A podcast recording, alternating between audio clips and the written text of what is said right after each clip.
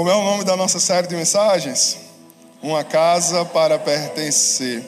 Então vamos viver, né, esses dias refletindo sobre esse valor de sermos uma casa, de sermos uma igreja, família.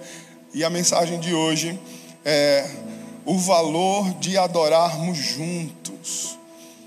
Nós refletimos na semana passada sobre o valor de sermos família.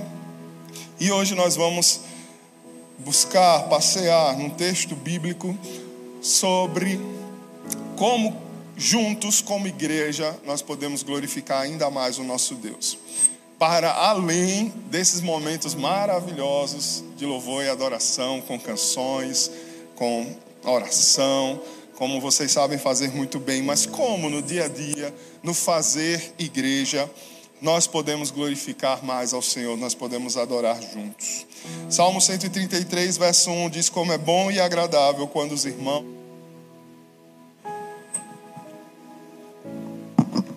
Na hora. Quando os irmãos convivem em união. Hebreus 10, 25 diz: Não deixemos de reunir-nos como igreja, segundo o costume de alguns, mas encorajemo-nos uns aos outros Ainda mais quando vocês veem que, a, que se aproxima o dia. E foi algo poderoso que nós cantamos hoje, né? Sobre os últimos dias. A igreja que aguarda o cumprimento das palavras de Jesus, que prometeu que voltaria e que prometeu que resgataria sua igreja para a eternidade.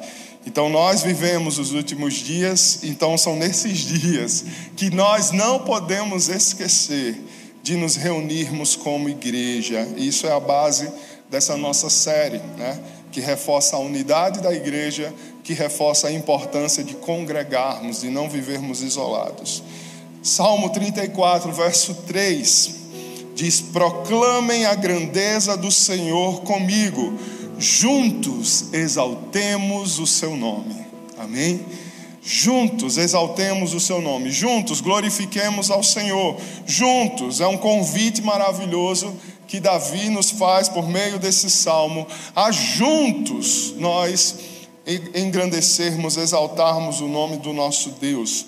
Então, eu quero te convidar a celebrarmos juntos a nossa fé e a olharmos para um texto de Paulo. Abra sua Bíblia na carta aos Filipenses, no capítulo 4. E nós vamos dar uma olhada nesse texto de Paulo sobre algumas características. Talvez você, com o tema dessa série, você pensou, ah, o pastor vai falar sobre a importância de nós cantarmos no templo, enfim, termos expressões de adoração, mas nós entendemos que o maior culto das nossas vidas é o culto que nós prestamos ao Senhor todas as vezes que nós acordamos em casa, todas as vezes que nós nos levantamos, nos relacionamos com as pessoas, trabalhamos, servimos, servimos na igreja, lidamos com os irmãos, lidamos com aquelas pessoas que para nós são difíceis de lidar, que às vezes a gente coloca um rótulo nas pessoas, né? Eita, pessoinha difícil, mas às vezes ela é difícil para você e às vezes é você que é o grande difícil da história. Então, como nós lidamos com tudo isso no nosso dia a dia, na nossa vida e de que forma nós podemos viver juntos? Para glorificar o Senhor em todo o tempo. Então vamos ler Filipenses, capítulo 4, a partir do versículo 1. Portanto, meus irmãos, a quem amo e de quem tenho saudade, vocês que são a minha alegria e a minha coroa, permaneçam assim, firmes no Senhor, ó amados. O que eu rogo a Evódia e também a Sintique é que vivam em harmonia no Senhor. Sim, e peço a você, leal companheiro de julgo, que as ajude, pois lutaram ao meu lado na causa do Evangelho, com Clemente e meus demais cooperadores. Os seus nomes estão no livro da vida. Alegrem-se sempre no Senhor. Novamente direi: alegrem-se. Seja a amabilidade de vocês conhecida por todos. Perto está o Senhor. Não andem ansiosos por coisa alguma, mas em tudo pela oração e súplicas, e com ação de graças apresentem seus pedidos a Deus. E a paz de Deus, que excede todo o entendimento, guardará o coração e a mente de vocês em Cristo Jesus. Finalmente, irmãos, tudo que for verdadeiro, tudo que for nobre, tudo que for correto, tudo que for puro, tudo que for amável, tudo que for de boa fama, se houver algo de excelente ou digno de louvor, pensem nessas coisas. Ponham em prática tudo o que vocês aprenderam, receberam, ouviram e viram em mim, e o Deus da paz estará com vocês. Alegro-me grandemente no Senhor, porque finalmente vocês renovaram seu interesse por mim. De fato, vocês já se interessavam, mas não tinham oportunidade para demonstrá-lo. Não estou dizendo isso porque esteja necessitado, pois aprendi a adaptar-me a toda e qualquer circunstância sei o que é passar necessidade e sei o que é ter fartura. Aprendi o segredo de viver contente em toda e qualquer situação, seja bem alimentado, seja com fome, tendo muito ou passando necessidade, tudo posso naquele que me fortalece.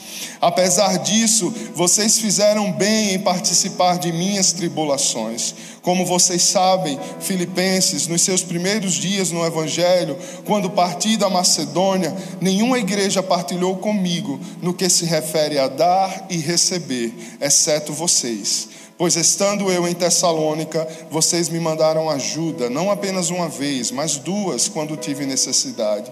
Não que eu esteja procurando ofertas, mas o que pode ser creditado na conta de vocês. Recebi tudo, e o que tenho é mais que suficiente. Estou amplamente suprido, agora que recebi de Epafrodito os donativos que vocês enviaram. São uma oferta de aroma suave, um sacrifício aceitável e agradável a Deus. O meu Deus suprirá todas as necessidades de vocês de acordo com as suas gloriosas riquezas em Cristo Jesus.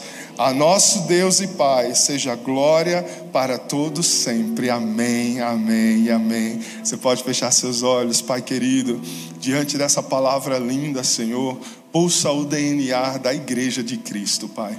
Nós estamos vendo aqui, lendo um relato poderoso do que Paulo, Senhor, pôde viver ao longo de sua vida e de seu ministério, de seu propósito seja na riqueza ou na pobreza, seja na fartura ou na necessidade. Nós temos o um relato de um homem que soube ser igreja, um homem que soube confiar no Senhor e te exaltar e te glorificar em todo o tempo, ensinando a tanto, tantas outras comunidades a como permanecerem firmes no Senhor, independente da circunstância. Que nós possamos aprender nessa noite de forma poderosa, viva e eficaz o segredo, o valor de adorarmos juntos, de sermos essa igreja que juntos rendem ao Senhor honra, glória e louvor para sempre. Amém, amém, amém. Queridos, como eu falei, nós estamos numa série de mensagens, então é natural que alguns. É, alguns tópicos, que alguns temas né, sejam reforçados ao longo desse mês. E ao olhar para esse texto, como eu falei, nós vamos descobrindo como nós podemos viver como igreja de uma forma que adore ao Senhor. Os primeiros versos, nós vemos alguns princípios que nos mostram, que reforçam o valor de sermos família, como nós já falamos na semana passada. Desde o versículo 1, nós vemos Paulo primeiro nos dizendo que nós devemos amar e demonstrar o nosso amor pelos nossos irmãos. Não basta a gente declarar esse amor. Né? Paulo diz: A quem amo e a quem tenho saudade, vocês que são a minha alegria e a minha coroa. Nós precisamos demonstrar, nós precisamos exalar esse amor de Cristo. Não basta você ter apenas é, dentro de você a intenção do amor. Nós aprendemos com Jesus que amor é entrega, que amor é atitude, que amor não é sensação. Ah, eu me sinto bem, é, eu gosto daquela pessoa, ela me agrada. Que bom que nós podemos amar pessoas que nos agradam. Mas o nosso chamado, chamado de Jesus Cristo para a igreja, é para amarmos também os que são difíceis de amar. E isso não significa que eu tenho que fazer, né, coraçãozinho para ele.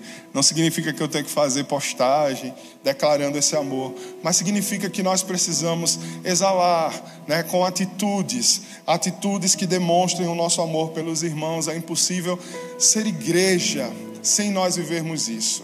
Nós temos vivido grandes desafios enquanto igreja. A gente né, prega, fala, nós ensinamos sobre o ser uma igreja família, sermos uma casa para pertencer. Mas eu sempre digo isso, não se enganem de que essa família ela é perfeita. Porque perfeito é aquele que nos chamou, né? Perfeito é aquele que é o nosso elo. Essa família tem muitas imperfeições. Essa família muitas vezes tem que sentar dois irmãos e tem que tentar mediar situações muito difíceis. Mas é nessas horas que nós revelamos se temos o caráter de Jesus ou não. É nessas horas que nós revelamos se somos filhos de Deus, se somos família de Deus ou não. Se nós não estamos dispostos a demonstrar com atitudes o amor que recebemos dele, a graça que recebemos dele, infinitamente, né, aquilo que nós não merecíamos. Recebemos o que não merecíamos, mas queremos doar o quê?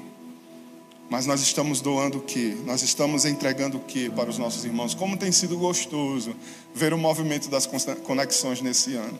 Eu creio que é fruto de oração.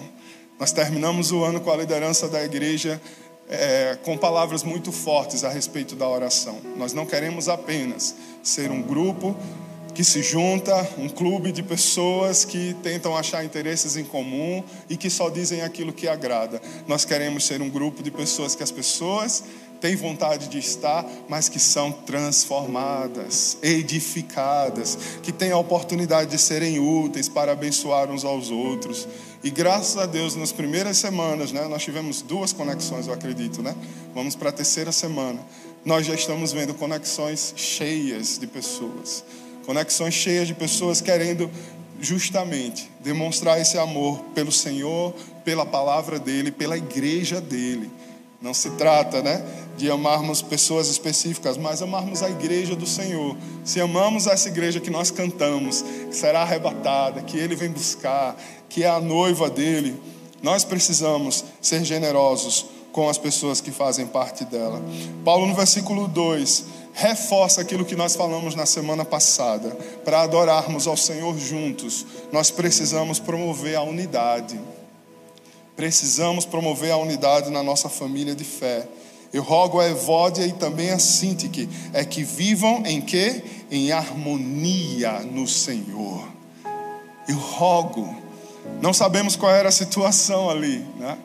Existem estudos, existem linhas para tentar entender de que, do que Paulo estava falando, mas Paulo foi muito específico, falando com uma igreja, declarando uma palavra que seria lida para toda uma igreja. Paulo cita o nome de duas pessoas. Então tinha algo acontecendo ali, tinha algo que era sabido, e Paulo diz: Eu rogo, se vocês têm algum apreço por mim, por ser uma autoridade espiritual sobre a vida de vocês. Se vocês têm algum apreço por mim, se eu de alguma forma abençoo, abençoo a vida de vocês, eu rogo que vivam na harmonia do Senhor. Não vale a pena. Não vale a pena dividir a nossa família da fé. Não vale a pena. Filipenses 2:2, nessa mesma no capítulo 2, no versículo 2, existe um texto que nós usamos como é, base para estabelecermos a cultura da nossa casa. Completem a minha alegria, tendo o mesmo modo de pensar, o mesmo amor, um só espírito e uma só atitude. Uma igreja família, uma igreja que vive para pertencer a essa família de Deus, ela está compromissada em completar a alegria dos céus completar a alegria daqueles que já passaram por essa terra, já deixaram o seu legado, a sua marca, já contribuíram para o que o Senhor está realizando na terra. Nós cantamos, a perseguição não parou a igreja, o Coliseu, os leões. Ninguém parou a igreja do Senhor. E hoje, nesse espaço-tempo, nós estamos com esse bastão na mão. Chegou a nossa vez. As gerações fizeram a parte dela as gerações anteriores. O bastão está nas nossas mãos. E como nós vamos completar a alegria dos céus em sermos igreja? Tendo o mesmo modo de pensar dessa igreja, da igreja primitiva, da igreja que está na palavra. Tendo o mesmo igreja custou para viver, caminhando num só espírito, caminhando numa só atitude. Promova, nós somos agentes que promovem a harmonia suas atitudes, suas escolhas, seu posicionamento está trazendo harmonia para a igreja de Cristo? Está trazendo harmonia para a sua família na fé? Está trazendo harmonia para a casa que você quer pertencer? Porque para estarmos adorando juntos, nós precisamos viver na harmonia do Senhor. Depois, nos versículos 3 e 4, Paulo reforça: se nós precisamos manter a harmonia na nossa convivência, a harmonia do Senhor nas nossas vidas, mas terá situações que talvez não nos envolva, então nós vamos nos envolver, não nos envolva diretamente, nós vamos ter que nos envolver para promover reconciliação. Se nós queremos adorar juntos, nós precisamos ser instrumentos de reconciliação entre os nossos irmãos. E esse é um texto que me chama muita atenção.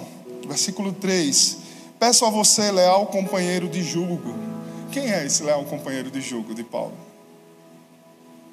Você pode estudar, reestudar, mergulhar fundo nos comentários desse texto, mas a gente não sabe quem é ele. Paulo dirige uma fala para uma pessoa que não foi citada diretamente, mas pela intimidade, acredito, pela, pelo que eles viviam, por terem vida em comum, a igreja sabia de quem Paulo estava falando. Peço a você, leal companheiro de jugo, que as ajude, as, as irmãs que precisam viver em harmonia. As ajude. Pois lutaram do meu lado na causa do Evangelho com Clemente e meus demais cooperadores. Quem são os demais cooperadores? Não sabemos. Mas Paulo deixa claro: os seus nomes estão no livro da vida. Alegrem-se sempre no Senhor, novamente direi alegres. Então nós temos aqui provavelmente um nobre fiel da causa de Paulo, do Evangelho, do propósito que aquela igreja dos filipenses estava cumprindo, mas um anônimo na fé, alguém que para nós, a gente não sabe quem era, não tem histórico, não tem nome, nem sabemos o que exatamente ele contribuiu para o reino. Mas Paulo está pedindo ajuda para essa pessoa e diz que, assim como Clemente, essa pessoa e talvez outros eram cooperadores dele. E como igreja, nós precisamos olhar para esse texto e pensar em algo aqui. Por que será que esses nomes não foram mencionados? Meus cooperadores. Será que Paulo a intenção dele diminuir para que o nome deles não ficasse no hall da fama. Talvez o mundo diga isso, né? Eu venho de um, um, um espaço, um ambiente de trabalho, eu tenho alguns amigos aqui que são de lá também, onde as citações são muito importantes. Se você esquecer de citar alguém nos seus agradecimentos que deveria estar ali, né, querido? A gente brinca lá que, que é o Olimpo, né? Existem os deuses, os semideuses. Me classificam como um semideus. pois eu ainda não tenho doutorado. um dia, quem sabe.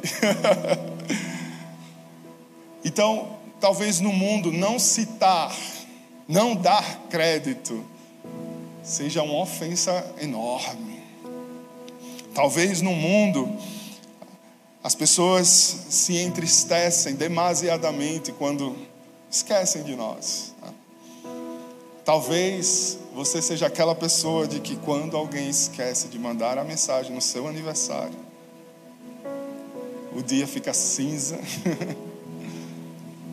Como minha esposa diz, você amarra o jegue, você não quer fazer mais nada ou quando outros recebem mais destaque do que nós. Por que só Clemente foi citado nessa carta? Por que só o nome de Clemente apareceu? Por que não foi listado todos os cooperadores?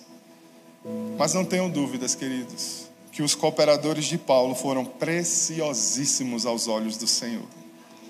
Foram preciosíssimos aos olhos de Jesus. Ainda que os seus nomes não tenham sido registrados. A Bíblia deixa claro que os seus nomes foram registrados no livro da vida. É interessante como Paulo, inspirado pelo Espírito, depois de citar essa situação onde nomes são ocultos, ele declara: os seus nomes estão no livro da vida. O Espírito já sabia que nós precisávamos ouvir isso.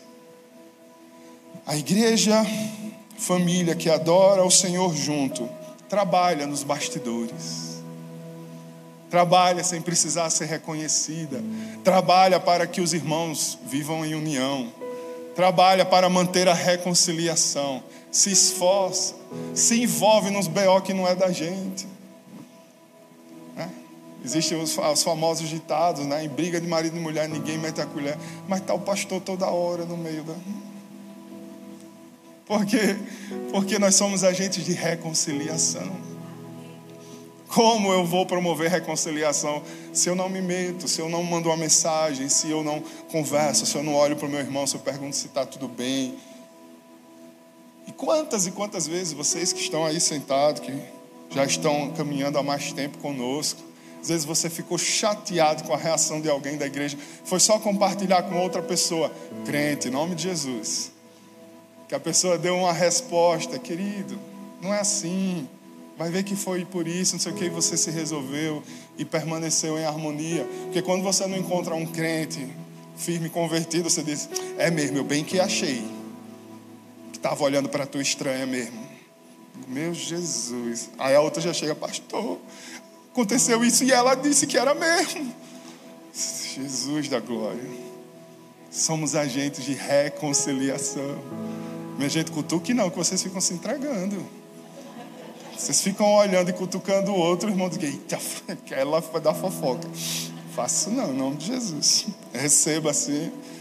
Isso é verdade, fala a Deus. O povo sabe que é com os outros, não é com você.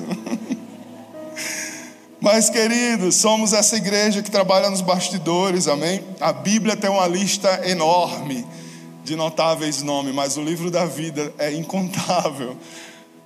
O registro dos céus é incontável. A palavra, os registros que nós temos do, das Sagradas Escrituras pararam em um determinado tempo, mas a igreja não parou. Nós continuamos. E nesses séculos e séculos, quantos homens e mulheres de Deus, poderosos no Espírito de Deus, deixaram suas marcas, seus legados. E aonde está escrito que não está na Bíblia? Está lá. Nos olhos do nosso Altíssimo, está tudo registrado. Portanto, alegrem-se sempre. Alegrem-se sempre. Não fiquem buscando reconhecimento humano, alegrem-se sempre Pois o Senhor move céus e terra e Ele vai te honrar. Ele vai te honrar. Nós vemos aqui Paulo nos ensinando como igreja, precisamos ser pessoas amáveis. Olha aí para a pessoa que está do seu lado. Diga, você é tão amável, meu irmão. Teve, teve uns que quase botaram o dedo do profeta. Você é tão amável em nome de Jesus. Paulo declarou: seja a amabilidade de vocês conhecida por todos, perto está o Senhor. Nós cantamos tanto sobre essa volta de Jesus hoje, né? E Paulo mais uma vez nos lembra: perto está o Senhor. Não apenas perto, porque Ele está sempre conosco, mas perto está o Senhor. A sua vinda está cada vez mais próxima. Perto está o Senhor. Então, para que tanta dureza? Para que tanta dureza nos relacionamentos? Afinal, perto está o Senhor, Jesus está voltando. Que marcas você está querendo deixar na vida das pessoas? Tem dia que a gente não está afim mesmo, né? Aí vai dar uma respirada, vai ficar sozinho um pouco, porque você precisa que a sua amabilidade seja reconhecida por todos, não a sua dureza não a sua falta de trato com as pessoas. Então, nosso estilo de vida, ele precisa ser determinado por essa promessa, por essas verdades. Perto está o Senhor. Ele está perto de mim, ele está comigo. Então, a minha reação, a minha ação com as pessoas estão diante dos olhos de Deus, né? Perto está o Senhor. Ele está voltando, então eu estou empenhado em conhecê-lo e em fazê-lo conhecido. Então eu preciso que a amabilidade seja uma marca na minha vida, para que eu possa, junto com a comunidade dos santos, adorá-lo. Outra coisa que nós aprendemos com Paulo: supere as ansiedades da vida. No versículo 6, um texto muito conhecido nosso. Na realidade, esse capítulo é cheio né, de, de versículos, de frases que nós sabemos decoradas, mas muitas vezes não sabemos onde está, né? Mas está cheio. E no versículo 6 ele diz: Não andem ansiosos por coisa alguma, né? mas em tudo, pela oração e súplicas e com ação de graças, apresentem seus pedidos a Deus. Ansiedade nos afasta das pessoas. As ansiedades da vida nos afastam de relacionamentos. As ansiedades da vida nos tiram do nosso equilíbrio. A palavra diz que o Senhor nos deu um espírito de equilíbrio. Quando nós não estamos em equilíbrio, é normal nós termos algumas preocupações a respeito do amanhã, a respeito do que vai acontecer. Mas nós transformamos isso em planejamento, nós apresentamos essas preocupações, como diz a palavra, apresentamos essas preocupações ao Senhor. E basta cada dia o seu mal. E por hoje eu tenho motivos para agradecer ao Senhor, amém? E confio que o amanhã está nas mãos dele. Então, pelo contrário, que você viva oferecendo ações de graças e apresentando seus pedidos a Deus. Não se preocupe. Paulo escreveu no verso 19: O meu Deus, esse versículo é poderoso, né? Suprirá todas as necessidades de vocês de acordo com as suas gloriosas riquezas em Cristo Jesus. O meu Deus suprirá todas as suas necessidades. Então você precisa parar de olhar para o mundo, parar de olhar para o que o mundo diz que você tem que ter, parar de olhar para o que o mundo diz que você precisa ser, porque isso provoca ansiedades que não serão satisfeitas por Deus, porque quem está te cobrando é o mundo. O mundo diz que você tem que trocar o seu celular. O mundo diz que você tem que ter o carro assim. O mundo diz que com 30 anos você tem que estar assim, assim, assim, assado. O mundo diz que para ser bem sucedido você precisa ganhar tanto. O mundo diz muitas coisas. E se você for correr atrás disso, do que o mundo está dizendo, você vai gastar aí bastante energia. E deixa eu te dizer, Deus não vai estar comprometido com a sua agenda. Não adianta fazer aquele muralzinho apresentando ao Senhor algo que você não está buscando nele. Precisamos, quando nós estamos com o coração nele, quando nós estamos com o coração na Sua palavra, quando nós estamos, mesmo os nossos desejos, né? Nós vamos apresentando, o Senhor vai nos guiando, o Senhor vai nos guiando, nós vamos descansando. É diferente quando nós estamos percorrendo objetivos que não estão em linha com o propósito de Deus para as nossas vidas. Então, aprendam a descansar, aprendam a olhar para o Senhor, aprendam a apresentar os seus pedidos a Ele. Aprendam a ser gratos, aprendam a viver é o poder do contentamento, né, queridos? Quando Paulo diz: "Posso todas as coisas naquele que me fortalece", ele nos exorta, entendam o poder do que é viver contente. Entendam o poder do que é viver convicto de que o Senhor é a sua satisfação. Deus me satisfaz. O que Ele me entrega é suficiente para eu seguir, para eu investir na minha vida, para eu avançar, para eu chegar em outro nível. E amanhã terá uma nova porção. E se eu administrar bem aquilo que Ele está colocando nas minhas mãos hoje, é promessa, amanhã terá mais. Vamos superar as ansiedades da vida, porque não, não são cobranças do Senhor. Pare de cobrar aquilo que nem Deus está te cobrando. E viva na paz de Jesus. A gente é o povo da paz, a gente, ah, seja o grupo da paz de Deus, da paz do Senhor, da graça e paz, do shalom, seja qual for. Mas o povo de Deus tem o hábito de se cumprimentar com a paz. Mas isso também não pode ser só um, um costume, né? Nós estamos profetizando e declarando paz. Paz, meu irmão. Graça e paz do Senhor sobre a sua vida Mas a gente vai resumindo, resumindo, resumindo, né? Quase não abre a boca para falar. É que nem quando se pedir a bênção, né? Até hoje eu peço a bênção aos meus pais, meus tios, né? Ali cobrando para eles fazer isso também. Não sei se foi de sua cultura. Falar bênção vovó, né? Lá antigamente era sua bênção, né? Hoje está quase savó, mãe. Não sabe nem o que está falando, né? Não sabe nem que está pedindo uma bênção. Me abençoe, Pai. Você é autoridade sobre a minha vida. Libera uma bênção sobre mim. Me abençoe, vô. Me abençoe, vó. Você tem uma bênção. Você pode liberar uma palavra de bênção sobre a minha vida. Mas o costume fica mais forte. Essa mãe, essa pai, não sabe nem o que está falando.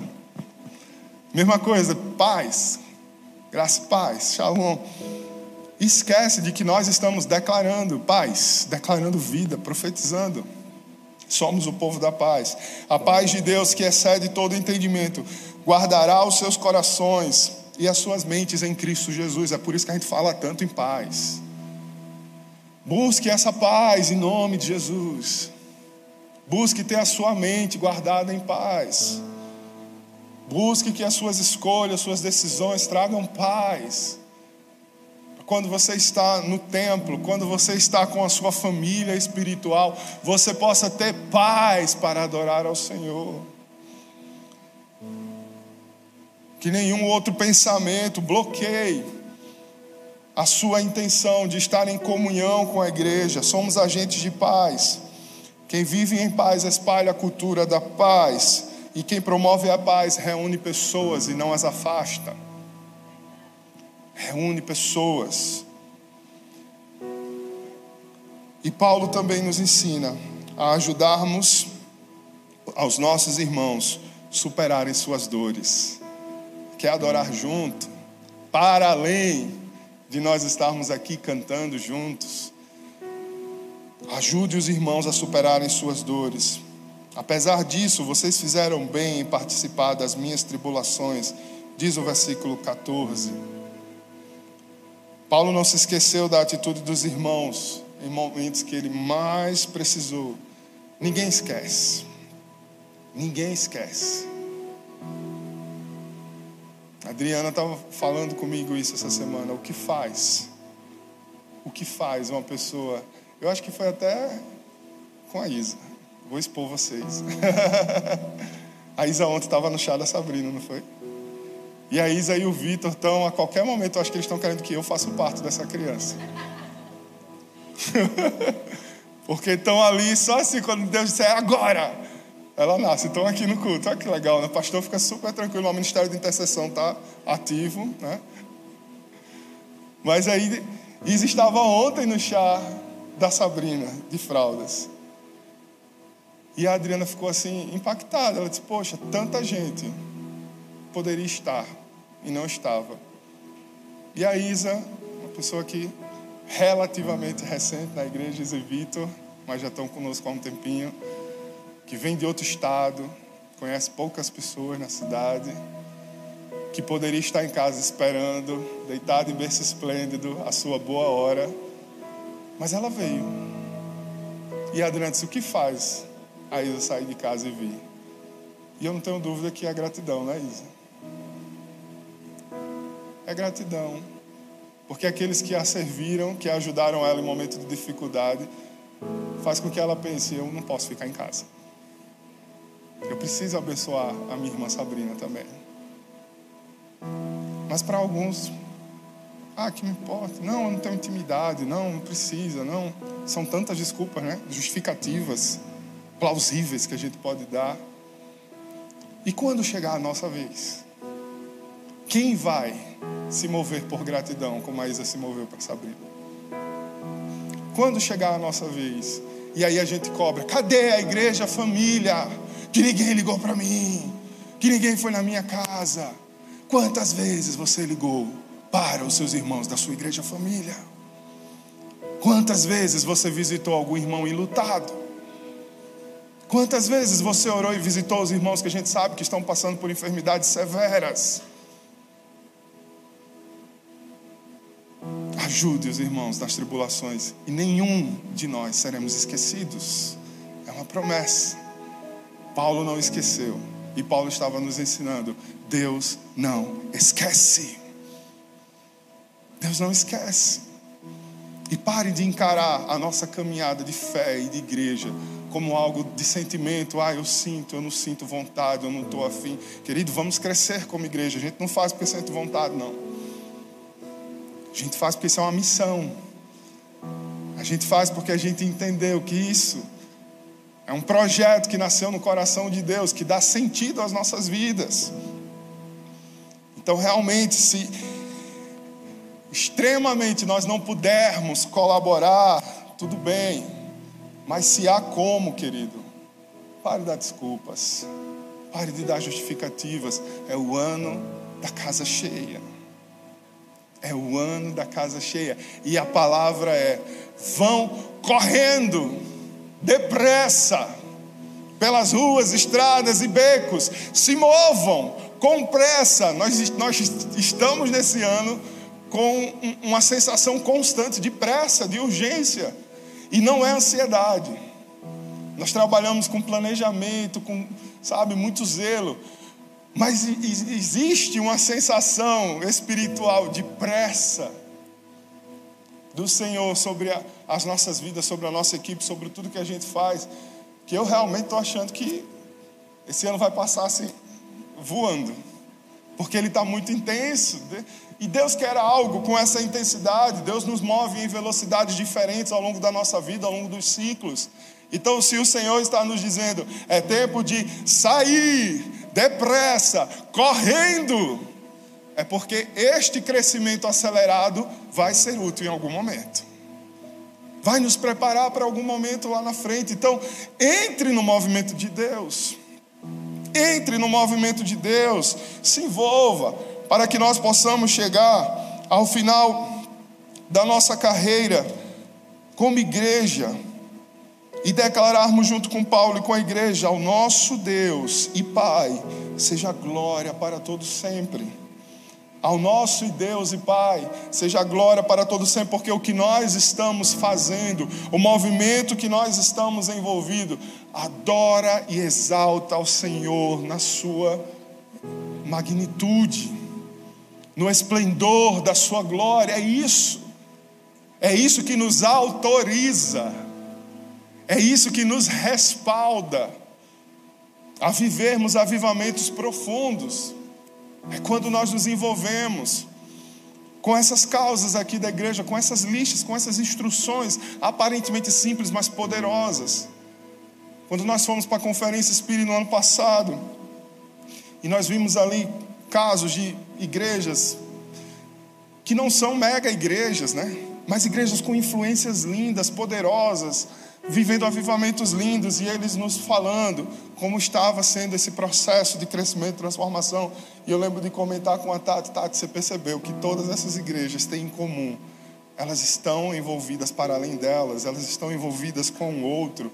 Tinha sempre um relato da igreja que, que foi para a rua, da igreja que fez um ato social, da igreja que tinha um projeto, da igreja que abençoava a, a mães solteiras, mulheres vítimas de violência e etc. Isso nos autoriza espiritualmente a termos autoridade para subirmos outros níveis para o Senhor nos confiar coisas maiores, porque eu creio que Deus olha para a igreja e faz assim, vamos, vamos fazer o, o checklist, coisa da minha cabeça, tá? Tá na palavra não, viu? Mas eu creio que Deus olha assim, hum, vamos ver como está o amor de uns para com os outros. Cadê a igreja, a casa, Maceió? Como está a unidade na família da fé? Como está o nível de harmonia, de reconciliação entre os irmãos? Como está a amabilidade dessas pessoas? Como eles são conhecidos dentro de suas casas? Como eles são conhecidos no entorno da sua igreja? Como eles estão lidando com as ansiedades dessa vida? Será que eles de fato são o povo da paz? Como eles estão ajudando os irmãos a superarem suas dores?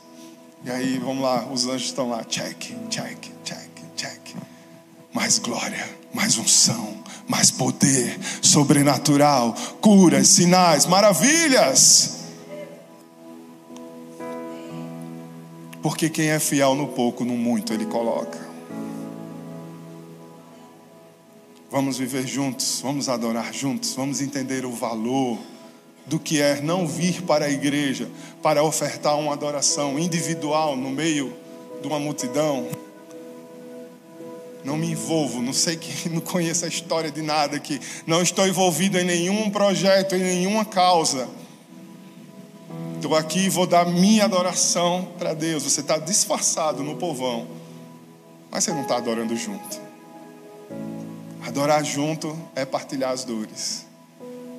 Adorar junto é sustentar junto, com os nossos recursos, com as nossas forças, com os nossos dons, com os nossos talentos. O nosso Deus deseja e merece essa escolha das nossas vidas. Você crê nisso? Vamos ficar em pé?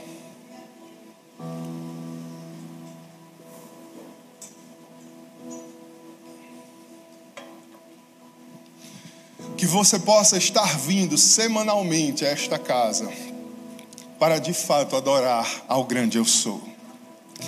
Para de fato não estar buscando se sentir apenas bem. Porque se o seu foco em vir para a igreja está só no como você se sente na igreja, como você se sente ao sair dela, você ainda está precisando entender melhor o que a gente faz aqui. Quando nós nos reunimos, nós nos reunimos para adorar a Ele, para entregar. A gente não vem para a igreja consumir. O que Ele responde, o que Ele derrama, muitas vezes excede aquilo que nós precisamos, excede aquilo que nós pensamos. Então quero te convidar a fechar os teus olhos diante dessa palavra. Nós estamos refletindo sobre o que significa ser e viver em uma casa para pertencer. Eu sei que muitas dessas mensagens nos tiram da zona de conforto, porque é muito gostoso chegar e receber apenas uma palavra que fortalece a nossa esperança, a nossa fé. Mas Deus tem muito mais para a sua vida, meu querido. Deus tem muito mais para a sua vida.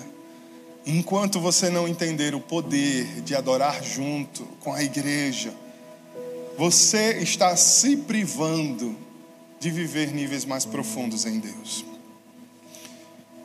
Talvez essas coisas que te impedem de adorar junto com a igreja estejam te impedindo de viver uma história linda com Deus. Um ministério poderoso com Deus. Que você possa entender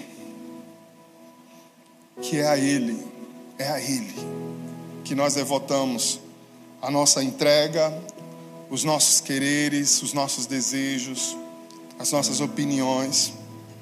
O Deus Todo-Poderoso, feche seus olhos, contemple. O Deus Todo-Poderoso, perto está o Senhor, Ele está neste lugar, aleluia. Ele está perto de você, perto está o Senhor, mas o Deus Todo-Poderoso, sim, o Deus Todo-Poderoso está aí perto. Contemple. O Deus Todo-Poderoso que colocou bilhões de estrelas em nossa galáxia, bilhões de galáxias no universo que o homem tenta esquadrinhar, descobrir. Esse Deus Todo-Poderoso está perto. O Deus Todo-Poderoso que renova as células do seu corpo todo dia. O Deus Todo-Poderoso que amoldou um punhado de massa cinzenta com milhões de células e te fez, e fez o seu corpo funcionar. Esse Deus poderoso está perto de você. Ele é o único Deus é o único que nós adoramos. Nós também o chamamos de Yahvé. Yahvé é o nome de Deus. Creia, confie, obedeça, se relacione com esse Deus, porque Deus cuida de você. Deus cuidará daqueles que o adoram junto com a sua família. Deus cuidará daqueles que a harmonia da família de Deus. Deus cuidará de você. Sabe por quê? Porque Yahvé te ama. Yahvé te ama. E porque Ele te ama, Ele te cura, Ele te liberta, Ele te salva, Ele te abençoa. Ele te abençoa. Que o seu genuíno estilo de vida e adoração a Ele possa te conduzir a experimentar mais dele todos os dias. Essa é a minha oração nessa noite. Que nós possamos juntos nos reunir com alegria, com nossa linda igreja família, para dizer: Senhor, nós te adoramos com tudo que nós somos, nós te adoramos com tudo que nós temos. Nós decidimos que esse é o nosso estilo de vida. É assim que nós adoramos ao Senhor, nos comprometendo, pertencendo, obedecendo, nos dobrando diante dos direcionamentos. Nós queremos ser essa casa, nós queremos ser esse lugar aonde o Senhor tem liberdade para estar. E uma vez estando, maior é o que está em nós. Maior é o que está em nós. A certeza que você precisa sair daqui essa noite é de que aquele que é maior está em você. Está em você. Está em você porque Ele está presente na vida daqueles que são família de Deus, na vida daqueles que são igreja, na vida daqueles que declararam: Sim, Senhor, o Senhor é o Senhor da minha vida. Jesus Cristo é o Senhor da minha vida. Eu entrego a minha vida em Suas mãos. E a partir dessa legalidade, Ele faz morada em você e uma vez em você, querido. Nenhum outro espírito, nenhuma outra condenação há sobre a sua vida. Já não há mais condenação, pois Ele faz nova todas as coisas. Aleluia. Essa é a convicção que você precisa ter aqui nessa noite. Se você chegou aqui sem essa convicção, queria que você expressasse para Ele o seu desejo. Coloque a mão no seu coração. Diga: Eu quero, Senhor, eu quero que o Senhor faça morada na minha vida. Eu quero, Senhor, pertencer à tua família, Deus. Eu quero poder dizer que eu adoro junto. Eu entendi o valor de adorar junto a família de Deus. Eu não vivo avulso. Eu não vivo avulso, solto, isolado. Eu pertenço casa de Deus, eu pertenço à família de Deus. Por isso eu busco e me esforço e peço ajuda para viver esses princípios, Senhor.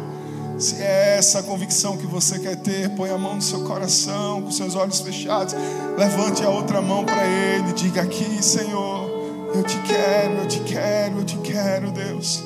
Eu quero, Senhor, me juntar a todos aqueles que te adoram em espírito e em verdade. A palavra, Jesus declarou que o Pai está sobre a terra a procurar alguém que o adore em espírito e em verdade. Alguém que o adore em espírito e em verdade.